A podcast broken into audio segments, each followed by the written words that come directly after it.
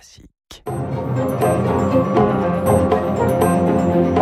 Radio Classique, les stars de l'écho avec François Geffrier. Et avec les conseillers HSBC, experts de vos projets. Jusqu'où peut-on aller quand on est bien informé? Bonjour Bernard Vivier. Bonjour. Bienvenue sur Radio Classique, directeur de l'Institut supérieur du travail. La France à l'arrêt, nous disent les organisations syndicales. Vous y croyez? Oui, c'est très clair aujourd'hui, il y aura énormément de monde dans les rues, dans des manifestations, et ce que nous sommes en train d'observer, avec une grande interrogation, c'est ces manifestations vont-elles déboucher sur des blocages, des arrêts de la production, des difficultés pour circuler, pour travailler? Donc ça, c'est la, pas la question du 7 mars aujourd'hui, c'est la question de demain, d'après-demain et des jours à venir. Que cherchent-elles ces organisations syndicales? Qu'est-ce qui fera que cette journée et les suivantes seront réussies? C'est avant tout la pénurie d'essence là qui se profile? Oui, euh, pénurie d'essence ou euh, blocage des transports, même si la SNCF et pour la région parisienne la RATP n'entrent pas massivement dans, dans la grève, mais euh, on sent aujourd'hui des organisations syndicales qui sont appuyées par une, opinion, l'opinion publique. L'opinion publique est très partagée entre le rejet euh, donc l'appui aux organisations syndicales et la résignation. Et il y a d'ailleurs plus de Français aujourd'hui qui, dans les sondages d'opinion, indiquent que quoi qu'il en soit, euh, la, la, réforme sera adoptée au Parlement euh, et, et, que de que l'inverse. Donc nous avons aujourd'hui un climat social qui oscille entre rejet et résignation. Les syndicats savent tout cela, euh, jettent leur force dans la bataille parce que fin mars, le 26 mars, peut-être même avant, le Sénat, l'Assemblée nationale auront fini leur travail et donc d'une façon ou d'une autre le dossier sera clos. Hum, quand, quand, Nicolas Sarkozy disait en 2008 euh, désormais quand il y a une grève plus personne ne s'en aperçoit, là on voit que ça n'est pas ça n'est pas exact pour cette mobilisation là qui est plus forte. Petite alerte d'ailleurs sur un secteur qui peut être très stratégique, les éboueurs qui se mettent en grève.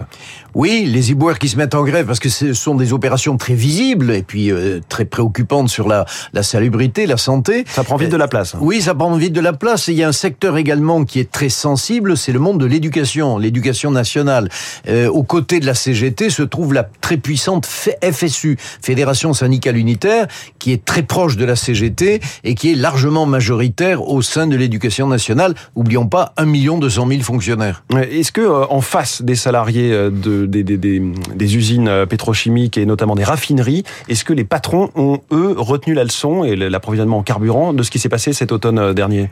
Oui, d'une certaine façon, mais, mais les, le, la principale préoccupation, c'est pas de produire, la production sera toujours là, c'est de livrer. Oui. Euh, donc, ce sont les voies de communication, les ronds-points, les, les axes de circulation qui sont sensibles dans une économie où le flux tendu, le zéro stock, est très important dans tous les domaines. Alors, beaucoup de choses pèsent dans un sens comme dans l'autre, pour ou contre le fait que les, personnes se mobilisent contre cette réforme des retraites. Est-ce qu'on arrive à savoir à quel point l'inflation pèse sur les décisions de faire grève? Alors, c'est un, débat qui suit le débat sur les retraites. Le débat sur les retraites est parti à partir du 10 janvier, la déclaration de la Première ministre, en disant nous allons faire une réforme pour équilibrer les comptes, en gros. Euh, et nous voyons aujourd'hui, notamment dans les territoires, dans les petites villes, dans les villes de moyenne importance, s'agglomérer des inquiétudes euh, qui sont des inquiétudes centrées essentiellement sur le pouvoir d'achat et, et, sur la liberté de se déplacer. Oublions pas également que euh, les gilets jaunes sont nés en grande partie de cette inquiétude, de cette lourdeur, voire même de cette angoisse mmh. sociale. Pour l'instant, on les voit pas vraiment euh, renaître les gilets jaunes. Non, et ça, c'est d'une certaine façon le côté positif, si l'on peut s'exprimer ainsi, des, des grèves que nous voyons, c'est-à-dire la prise en main de l'inquiétude, voire de la colère sociale par des structures organisées, ça s'appelle des syndicats. On retourne, on retourne à ce qu'on connaissait. Et que sait-on de la mobilisation dans le privé? Est-ce qu'on fait grève? Est-ce qu'il y a des RTT qui sont posés pour manifester? On a très peu de chiffres, très peu d'indications. Là, pardonnez-moi l'expression aussi, la clientèle habituelle des organisations syndicales, c'est la fonction publique, c'est le secteur public. Dans le secteur privé, on s'adapte. Un peu de télétravail, un peu de covoiturage, un peu de voilà, c'est c'est c'est pas massif. On n'a pas de chiffres, on a pas mal non. de patrons qui disent euh, chez moi, j'avais jamais vu ça. Des gens qui euh, soit posent un jour pour manifester, soit font grève. Oui, alors nous nous voyons dans les entreprises des personnes qui posent une heure de grève, par exemple. Oui. Ce qui euh, d'ailleurs désorganise davantage que quand on pose une journée de, enfin quand on fait grève toute une journée, où là on peut être remplacé. Oui, alors ce sont des grèves déclarées, c'est-à-dire ce ne sont pas des grèves perlées ou des ça. grèves du zèle, qui sont des formes à la limite de la légalité. Euh, des salariés disent je pose une heure de, de grève. Pour l'instant, vous diriez que cette stratégie des syndicats, elle est en échec, puisque le gouvernement est totalement inflexible. Il attend que le travail parlementaire suive son cours. Oui, mais euh, la question est de savoir, non pas aujourd'hui, il y aura du monde, mais demain, est-ce que la ligne dure incarnée par la CGT, par FSU et par Solidaire, est-ce que cette ligne dure va faire agglomérer à ses vues d'autres organisations syndicales? On ne parle pas des leaders nationaux. Laurent Berger est clair dans sa tête.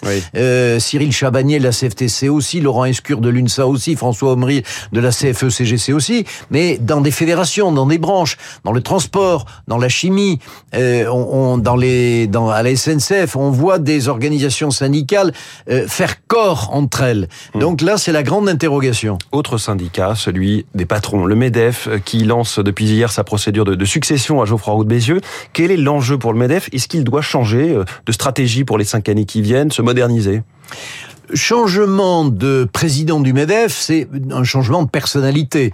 Euh, c'est le changement du porte-parole. Oui, lui, il se voyait surtout comme le porte-parole médiatique des patrons, et non pas comme le patron des patrons. Alors, l'expression patron des patrons est une expression fausse. Journalistique. Euh, oui, peut-être. Enfin, c'est un, un, ancien grand chef d'entreprise qui s'appelait Michelin et qui avait dit le patron des patrons, c'est le client. Et c'est profondément vrai. Le vrai patron d'une entreprise, c'est le client. C'est même pas l'actionnaire c'est le client.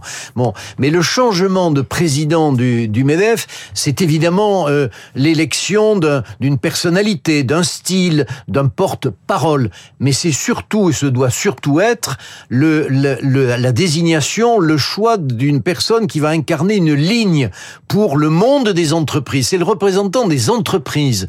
Et c'est important dans la, dans la mondialisation, dans les restructurations.